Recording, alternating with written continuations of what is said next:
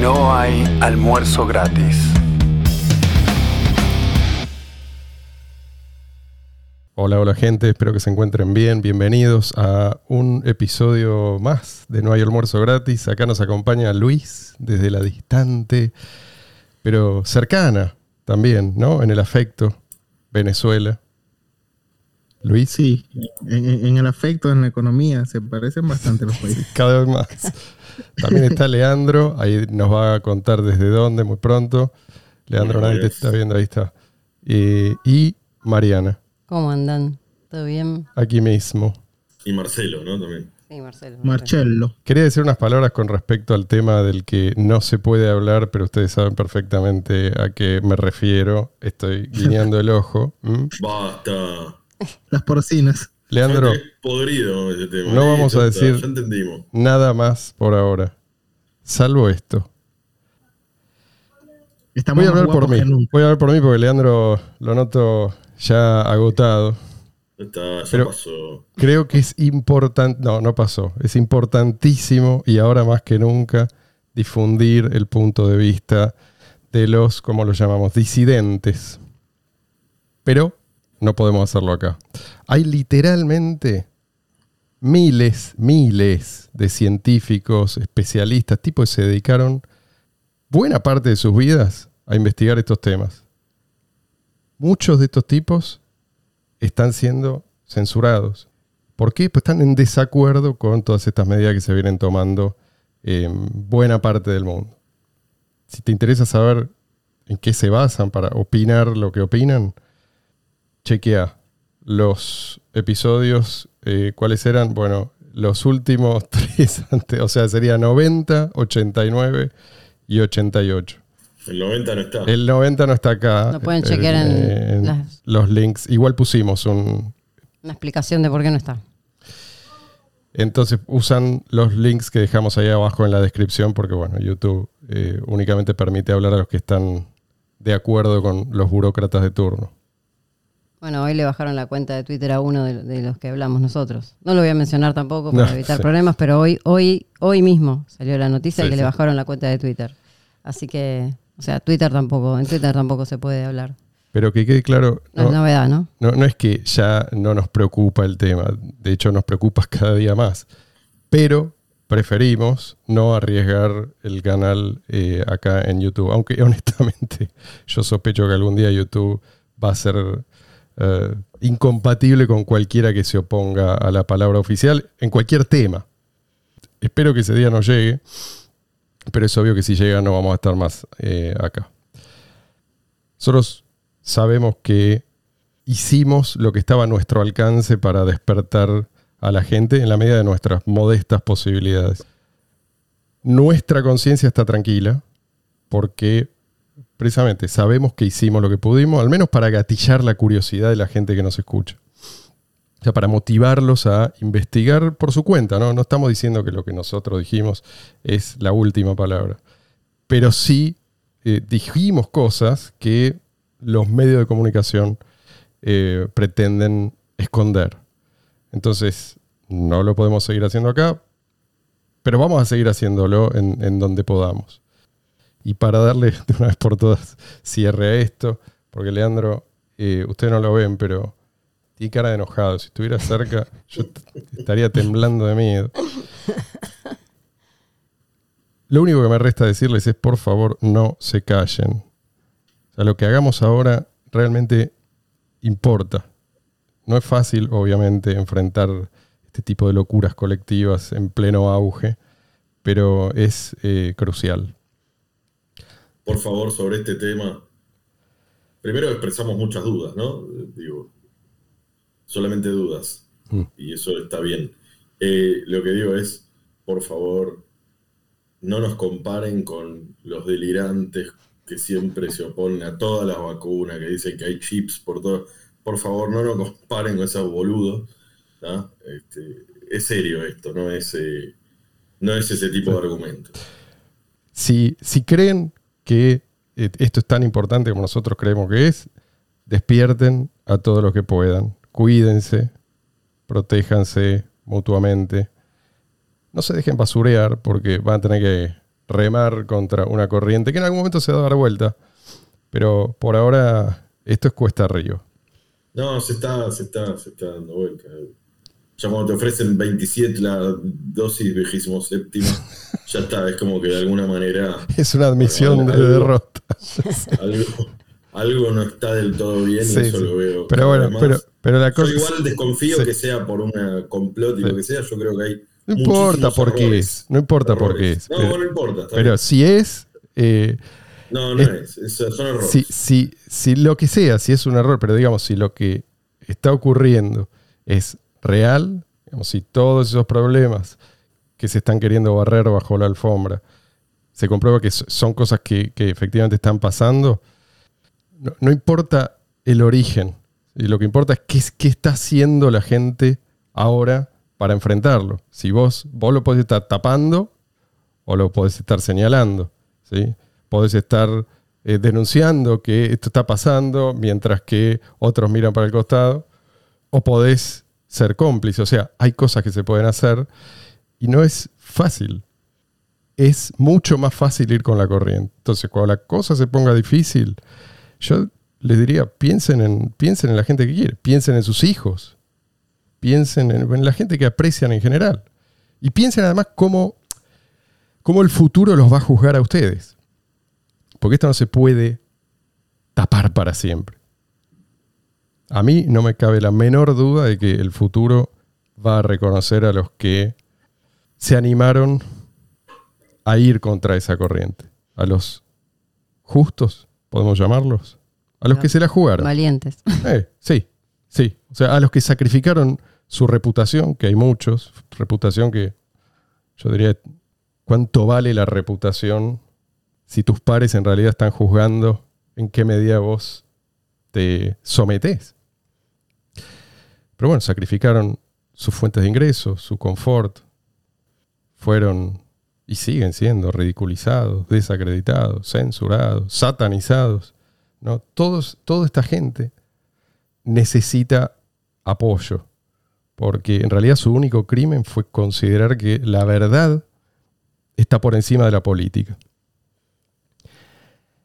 Y a los, y ahora sí cierro, te prometo, Leandro, Dale, dale. A los, vamos a llamarlos colaboracionistas, especialmente los, los que tienen más poder, ¿no? Un último mensaje. Muchachos, todavía están a tiempo de redimirse. Yo les aseguro que esto no va a ser gratuito para ustedes. Toda esta información que quieren enterrar y mantener enterrada va a seguir emergiendo. Y cuidado que la situación puede darse vuelta muy rápido. Era, era obvio. Era No, obvio. ¿quién será? ¿Quién Una será? sola, una sola cosa va a decir el abogado del diablo. Mirá cómo tiemblo. Abogado, Con eso podemos cerrar el tema. ya. te diría, no te, no te confíes, estudia un poco de historia. ¿Sabes qué rápido te vas a quedar sin amigos? Ya no tiene amigos. Cuando se destape la olla. Desde este podcast nos van a ti- tirar a nosotros, ¿no? Desde este podcast eh, No. casero. Por No. favor. Deje de soñar. No, la gente se va a empezar a animar, eh, a desafiar a las autoridades cada vez más.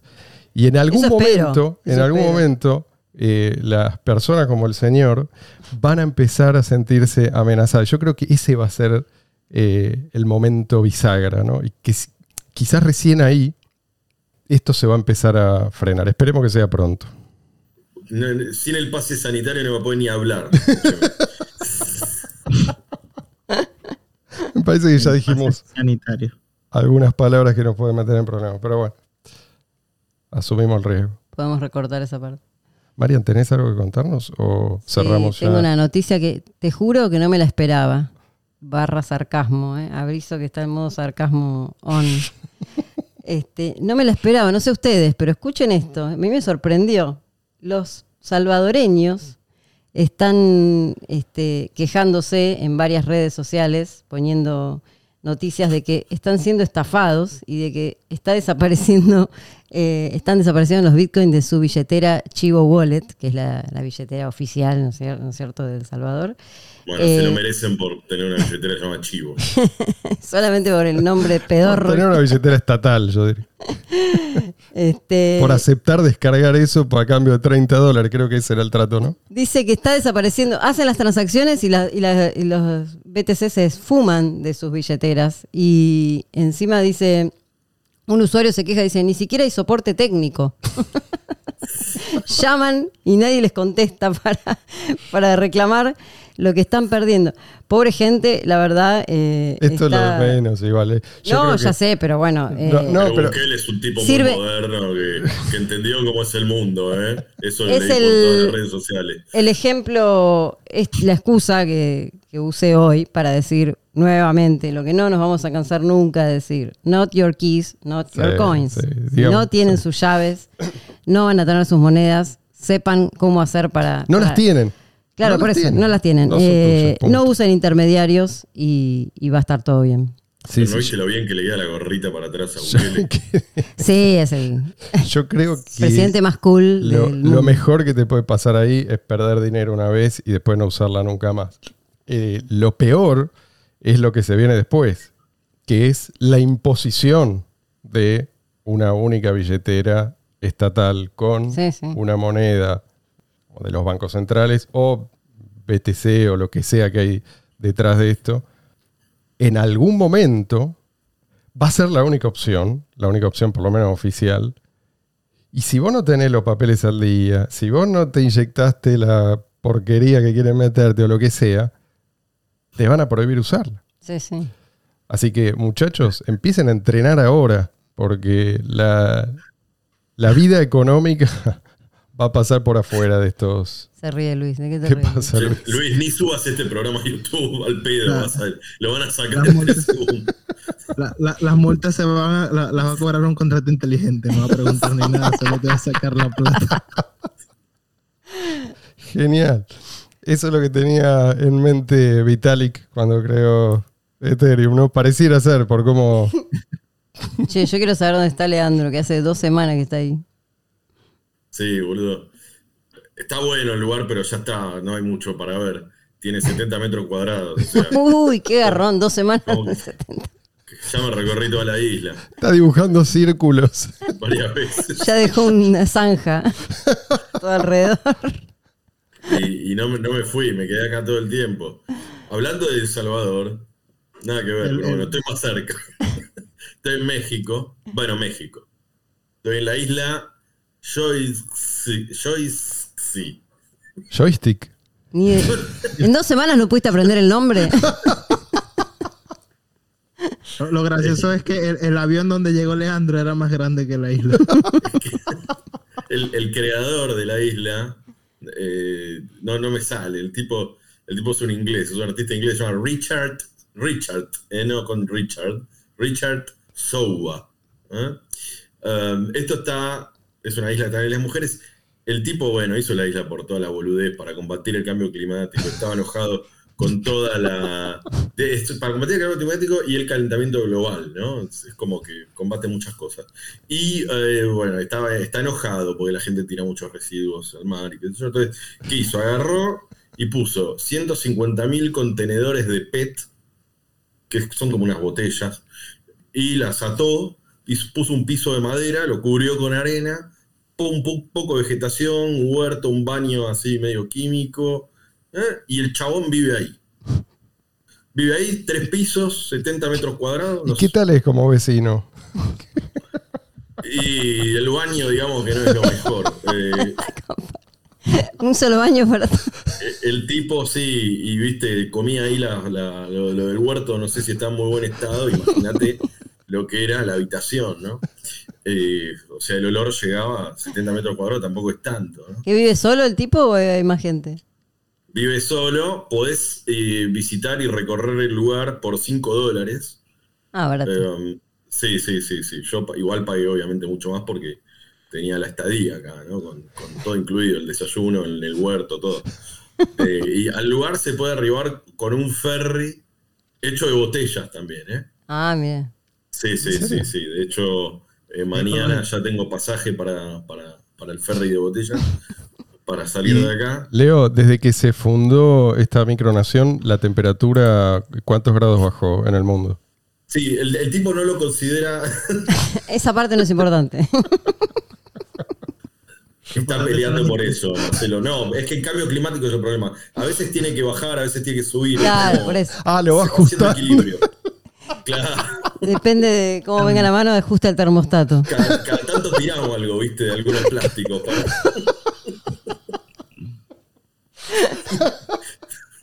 Y bueno, este, el tipo no lo considera, no, no lo considera mercancía, el tipo lo que quiere hacer es ponerle unas turbinas, no sé qué cosa, y viajar por el mundo. Es un tipo muy cuerdo. Y eh, la cuestión es que. ¿Qué iba a decir? El- sí, ah, eso, no lo considero una micronación, pero yo sí. Ah, ok. Entonces mi idea es que este tipo es medio Despertarlo. Empujarlo Sí, al agua y quedarte vos ahí. tirar al agua directo. Y sacarlo de una patada y a poner más botellas. Este, que eso, lo pueda subir. Eso es- no estaría mal porque el tipo es, es- es biodegradable. Sí, eso no contamina. no, y está tirando mucho dióxido de carbono. al- Sí, sí, está respirando muy fuerte. así que y después de lo que dejó el baño ni te digo. Así que eh, vamos a tratar de inventar más botellas. Invito a todos los oyentes a, a donar botellas de plástico y bueno, vamos a tratar de independizar esta maravillosa micronación en la que estoy, que el nombre, bueno. Hay que aprender el nombre primero. Joixi, Joixi con, eh, se escribe J-O-Y-S-X-E-E. No sé, ustedes sabrán cómo se pronuncia. ok. O ya vamos Bueno, casi. Un nombre venezolano. Sí, Joixi Gutiérrez. O cubano, los nombres cubanos. Ya, ya vamos casi 20 minutos y todavía ni empezamos a tocar el tema que nos ocupa hoy. No No importa. importa, cortalo acá.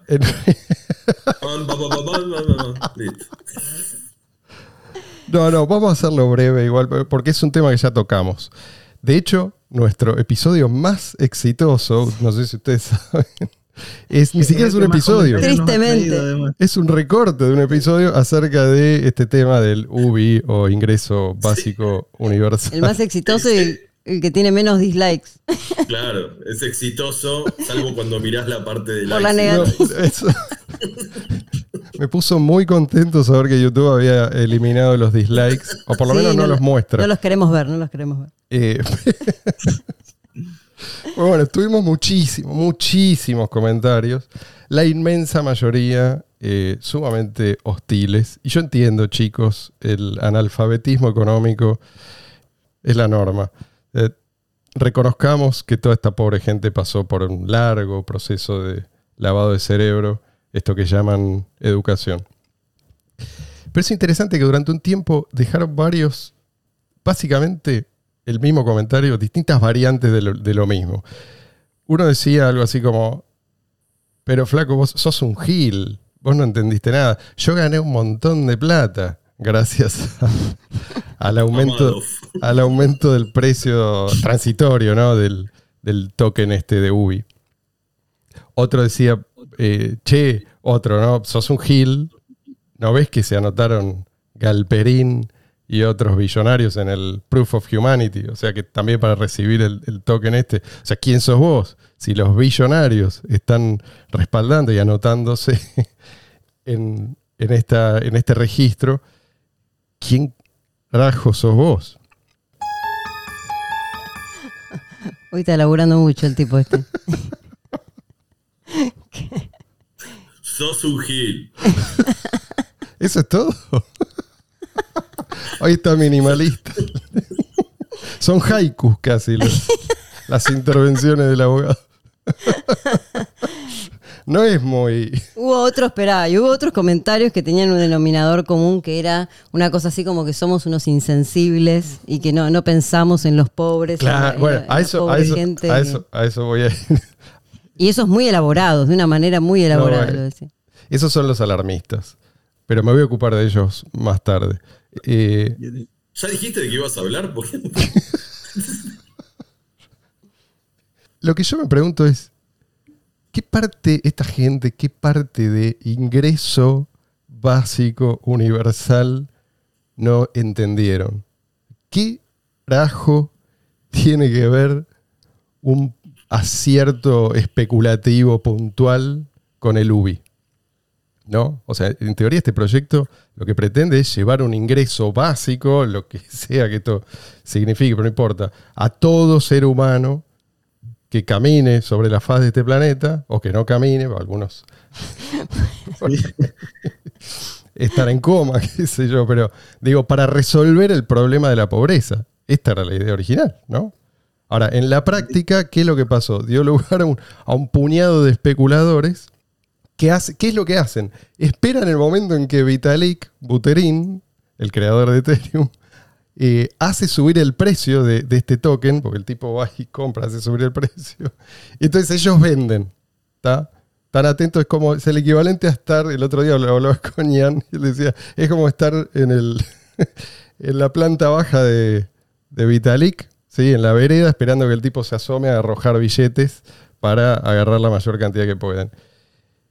Esto es lo que están festejando, porque en realidad el, el objetivo está aparentemente cada vez más lejos de cumplirse. Ya hicimos dos eh, episodios, uno de ellos hablamos con un criptoplanero que nos contó toda su experiencia en este laberinto burocrático. Explicar lo que es un cripto, lo que es un planero para los que. Claro, un planero es, es una persona que vive exclusivamente de, de subsidios estatales. Eh, Planes sociales le llaman acá. acá le llaman planes sociales. Y ahora, ahora Siri, Santiago, Que- Santiago City. Santiago Siri, Pero que Santiago, no, no, no. venía, no, no, no, que venía justamente, venía como a diferenciarse, ¿no? De estos planes gubernamentales. Decía, no, nosotros vamos por otro lado, nosotros vamos a apelar a la tecnología, eh, estas nuevas tecnologías para resolver estos mismos problemas. Bueno, ahora Santiago Siri, Nosotros, que nosotros vamos a pedir dinero primero. cambió, parece ser que cambió la estrategia. Este pibe, bueno, yo le digo pibe, pero en realidad no, no es, no es ningún pibe. Pareciera que va de, de mal en peor, o sea, de, de idea mala a idea horrible. La primera, eh, ya hablamos también en otra oportunidad de esto, esto de la, lo que llaman democracia directa o democracia, no sé, líquida o, o- a través de Internet. Ahí Tiene distintos nombres y hay variantes de esto. Pero en síntesis, eh, el principio parece ser que cuantos más deciden, mejor, ¿no? Entonces, eh, uno tiene que asumir que Santiago City, eh, no sé, hace una, una encuesta cada vez que va al supermercado para ver qué papel higiénico tiene que comprar, para ver, eh, no sé, de qué color pintar la- las paredes de su casa, eh, con quién tiene que ponerse en pareja. O sea, todas estas cosas, sí hay mucha gente, y cuanta más gente, y en lo posible, si todo el mundo vota acerca de todo, ¿sí? si todos tienen voz, entonces las decisiones van a ser mejores. Pero esta no es la peor idea. La peor es la del UBI token. Ahora, seamos justos con él. Eh, en realidad, el UBI token es, es un intento más de implementar el ingreso básico universal, que ya es una idea horrible. Pero yo supongo que no, no estará funcionando tan bien, si no, no estaría uniéndose a personajes como Grabois. No sé si vieron la foto No, de no, Santiago. Siri con Vitalik. Buterin, acá, eh, en Argentina. Y, eh, ¿cómo se llama Grabois de nombre? Juan Juan Grabois. Juan Grabois o Grabois, como mm, no se diga. Grabois, pará, expliquemos para los que no son argentinos, es el rey de los planeros. Sí, sí, es sí. un tipo que nació en una familia de clase alta eh, y se cree como así como el Che Guevara, que también nació en una familia de clase alta, se cree el nuevo Che Guevara y es un, eh, se dice líder de un movimiento social eh, Sí. de trabajadores populares eh, y bueno, todo el tiempo está proponiendo políticas comunistas, propone Sí, expropiar Bueno, él hizo- tierras, ocupar tierras eh, ajenas. Sí, hubo una situación muy bizarra en la que fueron, hubo como una- en- en, eh, un problema con el campo, entre el gobierno y el campo, él fue con un grupo de, de personas. Sí, ocuparon un campo y plantaron perejil. y lo hicieron mal y perejil que ya venía plantado, o sea, una cosa muy bizarra. Por suerte después le echaron de ahí. Este, pero bueno, está todo el tiempo causando problemas, queriendo llamar la atención. Es, es, eh, uno de los líderes que corta las calles, ¿no? Todo el tiempo está cortando calles y bueno, cuando a veces alguna que otra vez reacciona la policía, él se hace la víctima. Bueno, ese tipo de personaje de. Grabois, muy amigo ahora de Santiago Siri y Vitalik. Comunista, confeso.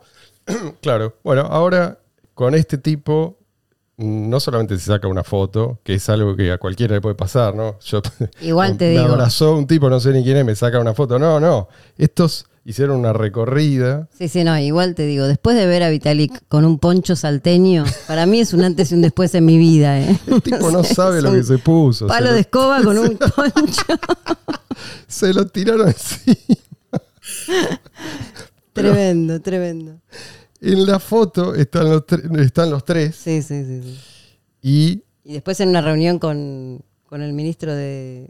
con un, un Sí, agente sí. del Hicieron- Ministerio de Economía. Algo Hicieron así. recorridas por barrios humildes y, también se filmaron también. Pero a mí me llamó la atención una foto en particular que creo que eh, Siri subió a Twitter en donde dice escucharse.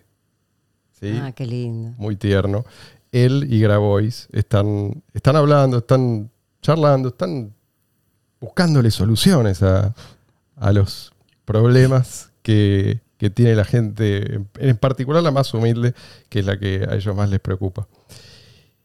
Que él ya es- recibe Grabois, hace como una especie de UBI, ¿no? Recibe millones de dólares Sí, de, sí. de peso del gobierno Sí. y los reparte a gente que va y después corta la calle y no sabe ni por qué está cortando la calle y no trabaja. Literalmente no sabe por qué está cortando la calle. Sí, Van y les preguntan y no saben por qué. Y él, bueno, obviamente hace, se hace con ese dinero y con, con poder también. sí, por eso no es, no es precisamente Ubi, ¿no? Eso es- lo reparte entre sus amigos o, lo- o los que muestran lealtad hacia él y, lo- y- y los suyos. Sí, sí, bueno, un aproximado. Eh, pero bueno, si, si todo el mundo estuviera, ¿no? Si, si él estuviera en, en la cúspide de esa pirámide y todos estuviéramos por debajo, él sería seguramente la persona indicada para repartir la riqueza de manera equitativa. Lamentablemente ese momento no ha llegado, así que tenemos que conformarnos con esto. ¿Qué es lo que buscan con, este proyecto? Antes que nada, perdón, quiero decir algo. Sacarse una foto con Grabois. Uno, uno se ríe y decir y poner, no, esto, escucharse. Es tener un, un diálogo con un tipo que propone soluciones violentas. ¿Cuál es la diferencia entre esto y tener un diálogo con... Y ya sé que lo que me van a decir, que, que no se puede mencionar a Hitler cada vez que querés Ah, pero Hitler. Ah, pero Hitler, como en cada, en cada discusión aparece Hitler, entonces ya se terminó la discusión. Esto se llama reductio ad Hitlerum, ¿no? Como si lo hizo Hitler está mal. No, no quiero decir eso, pero. eh, digo, y, y tampoco quiero espolear el odio ni nada por el estilo, pero digo, en un punto no se trata de lo mismo. Digo, sacarse una foto con Hitler en el año 39, digo, ¿no? 1939. Y poner escucharse. Sí. Mientras no, mientras no me cuelgue. O sea, por un lado, a ver, Siri acá mostró sus verdaderos colores, ¿no? o su verdadero color en realidad, el rojo. Pero por otro lado, digo, aquí hay una contradicción.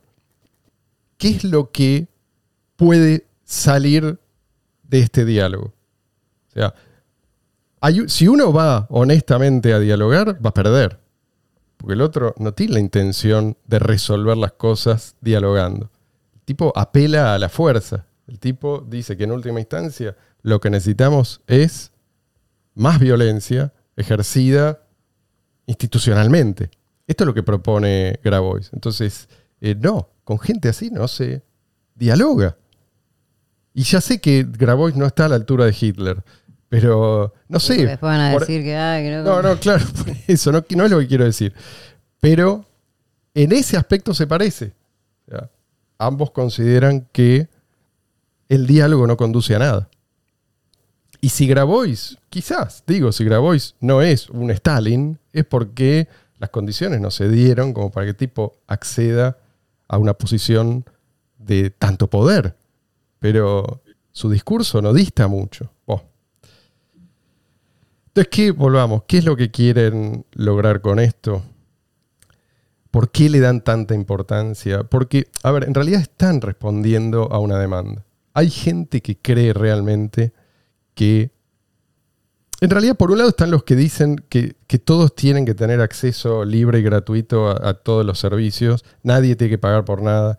Eh, bueno, en fin, eso no, no vamos a discutir con, esta gente. Pero también están los, los alarmistas, los que dicen que como vamos hacia un mundo de tecnologías cada vez más maravillosas, todo va a ser automático, entonces solo se van a enriquecer los dueños de estas tecnologías y eh, los demás van a morir de hambre y vamos hacia una situación de gran perturbación social, sobre todo porque la gente va a quedar desempleada, la gente no va a ser ya más necesaria para nada. Esto, este es el panorama que te pintan. Bueno, en caso de Grabois no se equivocan tanto. Mi respuesta, por un lado, a ver, si vos valorás, vos, el, que plantea esto, ¿no? este escenario catastrófico, vos valorás la paz social, los ultrarricos también. ellos también pueden verse perjudicados por estas perturbaciones. Entonces, es algo por lo que ellos estarían dispuestos seguramente a, pagar ¿no? para conseguir paz social, quizás incluso por medio de la caridad. Pero además, en ese escenario de estas tecnologías, de eh, la robótica y la inteligencia artificial súper desarrollada y todo esto, eh, todo sería cada vez más barato. ¿No? Porque habría cada vez más productividad. De hecho, así siempre fue. Así es como llega la nueva tecnología a las masas. Siempre. O sea, el teléfono al principio lo usaban dos o tres personas y seguramente eran los más ricos del mundo. Lo mismo la electricidad, lo que sea. Primero lo utilizan unos pocos y después esto, de hecho, se vuelve negocio porque se puede masificar. No, y los empleos se van adaptando además, ¿no? Obviamente si. Claro. Eh, yo no, si yo ponía en el año 83 eh, el currículum community manager y claro, claro, digamos que no me iban a contratar. Un visionario. Exactamente. Pero digamos por eso, hoy existe community manager, programadores, bueno, existe un montón de cosas que antes no existían, entonces los empleos se van adaptando a las épocas, no es que este, obviamente hoy operadoras prácticamente no hay, y eso es bueno, pero bueno, las operadoras encontraron, o los, los hijos, los nietos, otro tipo de empleo. Exacto. Ahora, concedamos Supongamos que no. Supongamos que en realidad los, los ultra ricos terminan todos encerrados en sus grandes fortalezas, en sus castillos futuristas, y la mayoría de la gente se queda afuera. ¿no? no pueden entonces acceder a todas estas ventajas de la automatización, vamos, de la inteligencia artificial, etcétera, etcétera. ¿Qué significaría eso? Que toda esa gente estaría en una situación parecida a la actual nadie les va a impedir trabajar los unos para los otros. No sé si se entiende lo que apunto. O sea, qué sé yo, no sé, plantate batatas en tu jardín, no sé. Ahora porque existe una super tecnología, vos no, vas a mover más nunca un dedo. Ni siquiera para alimentarte. Irónicamente, lo que nos están diciendo los catastrofistas estos es que con o sin V, esto es independiente, vos sí o sí vas a necesitar a los ultra ricos. Sin los ultra ricos vos no sos nada, ¿no? Ni siquiera somos capaces de alimentarnos. No es un mensaje precisamente empoderador, como les gusta decir a ellos, ¿no? Ah, ¿Vos qué sabés hacer? ¿Vos sabés cortar el pasto? Bueno, yo sé cortarte el pelo. O yo este, te cambio las zanahorias que me sobran. Por... No, a ver, no estamos descubriendo nada. Es que, es que es gracioso porque el argumento es que vamos a una sociedad tan productiva que, no van a haber empleo, pero a la vez es como si todo el mundo se fuera a morir de hambre porque Claro. O sea, no, no, no, no tiene sentido. O sea, si se supone que la tecnología va a ser tan productiva que no necesitan al humano, el costo para sobrevivir naturalmente va a ser más bajo. Absolutamente. Y quizás en ese mundo alimentarse no tiene costo. Porque, Menos horas de trabajo puede ser, o trabajo menos intensivo, menos, menos eh, físico. Y podría, podría llegar tranquilamente a hacer algo que no tiene costo. Pero sin, sin la intervención coactiva de nadie. Simplemente porque se permite que ese progreso tenga lugar. Y entre pitos y flautas se nos terminó el programa. Vamos a seguir hablando de esto, pero Lo que recomiendo es que vean el video de Grabois tocando la batería y Vitalik aplaudiendo, que es muy... No, y le lean, leer la nota de las cosas que, que hablaron entre ellos. Dios Yo- mío. Yo quería leer un comentario. Dale. Escuchen esto. Más curioso es cómo hay personas que se dedican a atacar a un proyecto humanitario que busca ayudar personas ya que en un futuro sus empleos serán inútiles y quedarán desempleados gracias a la tecnología. Que Dios te dé el doble de lo que le deseas a los demás y ojalá nunca borren este video. Así la gente ve lo malas personas e ignorantes que son quienes lo hicieron. Como dice el dicho, si no sumas, no restes. gracias Luis. Amén. ¿no? Con eso. Lo descubrieron. Qué malas personas son. Y eso, leíste el más suavecito de todo, te voy a decir. Gracias, el gente, y el más gracias. corto, además. Gracias Muy por, poético. por estar ahí, por su apoyo, por sus palabras de aliento. De veras los apreciamos mucho. Espero que arranquen bien el año. Será hasta la semana que viene.